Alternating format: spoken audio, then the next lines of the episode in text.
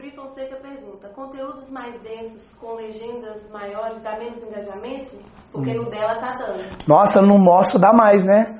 No nosso, quando a gente faz um conteúdo. Agora depende de que você está falando de conteúdo denso, tá? Se a sua foto, ela tem que ser uma foto que a pessoa bate o olho e já vê. Talvez se você colocar muito escrito na foto ou algo que cria um pouco de ruído, obviamente as pessoas que. É questão de segundo. A pessoa passa ali no feed, ela precisa ser impactada pela sua foto e querer ler a sua legenda. Esse é o caminho. Se você criar uma foto com muita informação, talvez isso passe desapercebido, tá? Então, às vezes eu tenho uma, uma mensagem importante, o que, que eu fiz? Fiz uma foto lá falando do DMAP lá em Fernando de Noronha, que é uma foto muito nativa no Instagram.